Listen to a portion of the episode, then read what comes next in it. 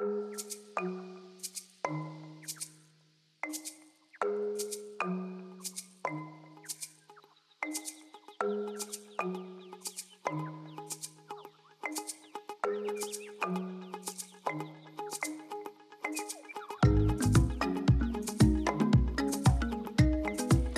Más de 60 años de investigaciones han dado como fruto lograr la ansiada fusión nuclear. Ha sido en California, con la financiación del gobierno Biden. Dicho de forma poética por la subsecretaria de Seguridad Nuclear de Estados Unidos, se ha conseguido simular brevemente una estrella. Vamos a analizar la importancia de este hito y también, hablando de energía, a saber un poco más de lo que se ha dado en llamar excepción ibérica. Estos dos asuntos reclaman nuestra atención en esta mañana en la que contamos con Peru Muniain, que es profesor de matemática aplicada en la Universidad del País Vasco y experto en energía. Egunon. Bueno, eh, ¿en qué consiste la fusión nuclear, que ha sido la noticia de la semana, no sé si también de la década, incluso hasta del siglo? Bueno, sin ser un experto en física nuclear ni nada por el estilo, así a grandes rasgos, la diferencia entre la fisión y fusión nuclear es que la fisión eh, consiste en dividir una partícula grande en unas más pequeñas y la fusión es lo contrario, de unas partículas más pequeñas conseguir unas unas más grandes. Por lo tanto, eh, los centrales que funcionan hasta hoy en día, las centrales nucleares, eh, generan energía mediante fisión. Y ahora se está investigando eh, poder crearla mediante fusión. Por establecer una, una, comparativa y según lo que he podido leer por ahí, porque evidentemente no soy ninguna experta, ni siquiera aficionada en, en estos asuntos, em, la radiación solar que nos llega a la Tierra en forma de luz y calor proviene de ese proceso de fusión nuclear, o sea que sería como imitar al Sol, ¿no? Eso es, sería como un pequeño sol, digamos. sí, como lo han descrito eh, recientemente. ¿Cuál es la importancia de este descubrimiento? Bueno, se lleva investigando muchos años. Eh, se consigue hacer eh, fusiones ya desde años anteriores, pero la diferencia esta vez es que se ha introducido menos energía para conseguir esa fisión, esa fusión, perdón, que eh, la energía obtenida después de la fusión. Y mm, estamos hablando de qué tipo de energía, que es al fin y al cabo lo que nos interesa.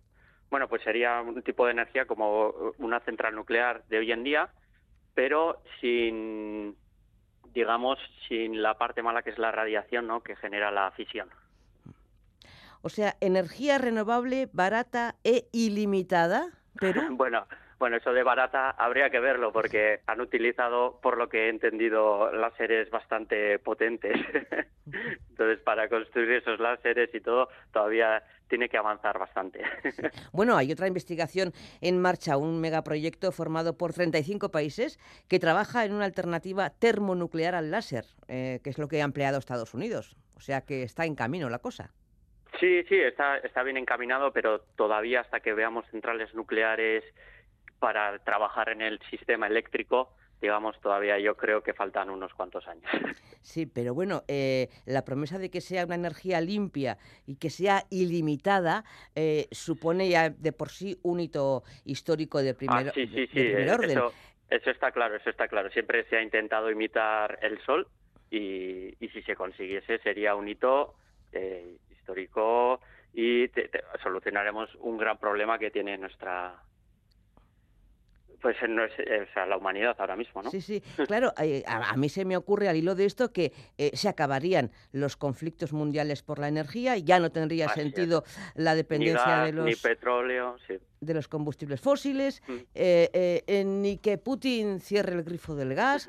O sea, estamos hablando eh, eh, que la fusión nuclear estaría contribuyendo a la paz en el mundo, ¿no? Estamos ante una nueva era. Sí, porque cada país podría conseguir su propia energía de forma independiente, limpia, por lo tanto son todo son todo ventajas si se consiguiese, claro. Hmm. E inagotable. e inagotable, sí. Hay, hay un calendario más o menos amplio en el horizonte para poder decir eh, la fusión nuclear y esta energía limpia e ilimitada está al alcance de cualquiera? ¿O todavía faltará, pasarán unos años? todavía no, no me atrevo a decir nada, pero yo creo que por lo menos una década pasará una década. Eh, ¿Y te atreves a pronosticar eh, cómo puede ser o cómo será su aplicación práctica? Es decir, eh, yo en mi casa encenderé un interruptor y ya tengo la energía como hoy en día la, tengo la eléctrica normal. Bueno, pues supongo que el funcionamiento será igual, lo que cambiarán son las centrales, que serán todas pues de centrales de fusión nuclear y, funcionaremos pues de o sea para nosotros no cambiará nada solo cambiará la factura me imagino claro claro la factura la factura que será mucho más eh, mucho más barata no eso es mm, Bien, pues veremos. Habrá que esperar igual una década eh, más o menos eh, para poder verlo en nuestras casas, ¿no? Sí, habrá que esperar, habrá que esperar. También, también por lo que he leído por ahí, sin ser un experto, repito, en energía nuclear, he leído que al final el cómputo total de la energía a lo mejor no es tan positiva como, como han vendido ¿no? los investigadores. Por lo tanto, es un primer experimento, hay que seguir investigando en esa, en esa línea y seguro que, se conseguirá en un futuro. Desde que, vamos con el segundo asunto que nos eh, ocupa Perú, desde que empezó la crisis energética en Europa, eh, que depende en gran medida del gas ruso, se acuñó el término excepción ibérica, lo acuñó el, el gobierno español para España y Portugal. ¿De qué estamos hablando, Perú? Bueno, de lo, que estamos hablando es eh, prácticamente que el gas que entra, eh, bueno, voy a explicar un poquito desde, desde antes. el, precio de electricidad se establece mediante unas subastas y en las subastas cada, cada central eh, ofrece energía a un precio, ¿no? Entonces, lo que se ha hecho es limitar el precio de las de las centrales que utilizan el gas a 50 a 50 euros a megavat hora. Por lo tanto, no puede empujar a 200 o 250 como, como estaba empujando antes de, imponerse esta, esta excepción ibérica.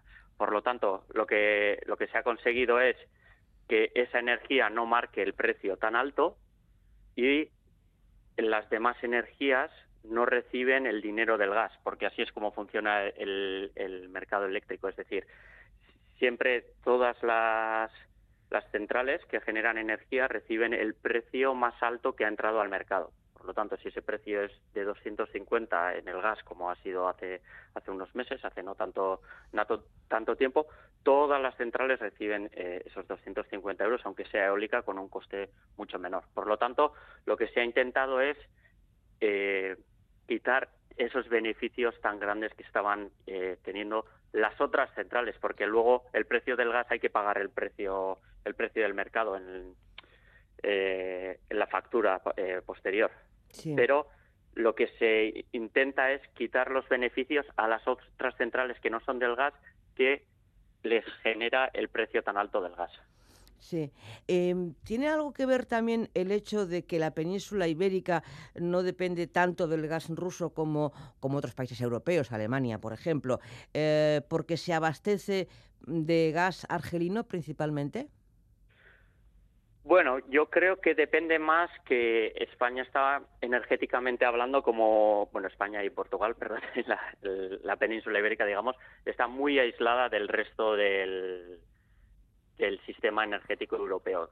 Es decir, Francia, Alemania, Bélgica, Holanda están mucho más unidos mediante interconexiones entre países que con España. Por lo tanto, cambios en España casi no afectan al resto de los mercados. En cambio, si cambiásemos la forma de generar el precio en Alemania, por ejemplo, que está como ahí en el medio de, de, todo, de todo el sistema energético europeo, entonces eso afectaría a todas las eh, economías de alrededor, porque ahí empezaría a trasladarse electricidad de donde se genera más barato a donde se genera más caro y eso por, eso es más complicado hacerlo en, los demás países. Mm.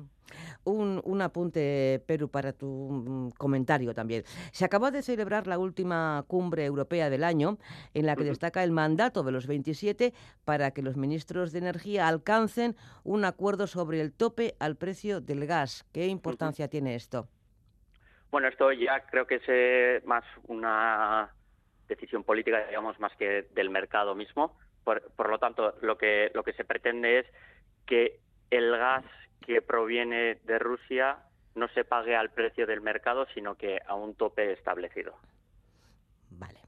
Bueno, pues con todos eh, estos eh, apuntes, con todos estos datos tan interesantes em, que nos has dado y, y, en la esperanza de que la prometida fusión nuclear llegue antes, más pronto que tarde, ¿no? Sí, ojalá, ojalá. Ojalá, ojalá, Peru Muniain, eh, te despedimos, es que ricasco Gabón Soriontzuak eta ondo izan.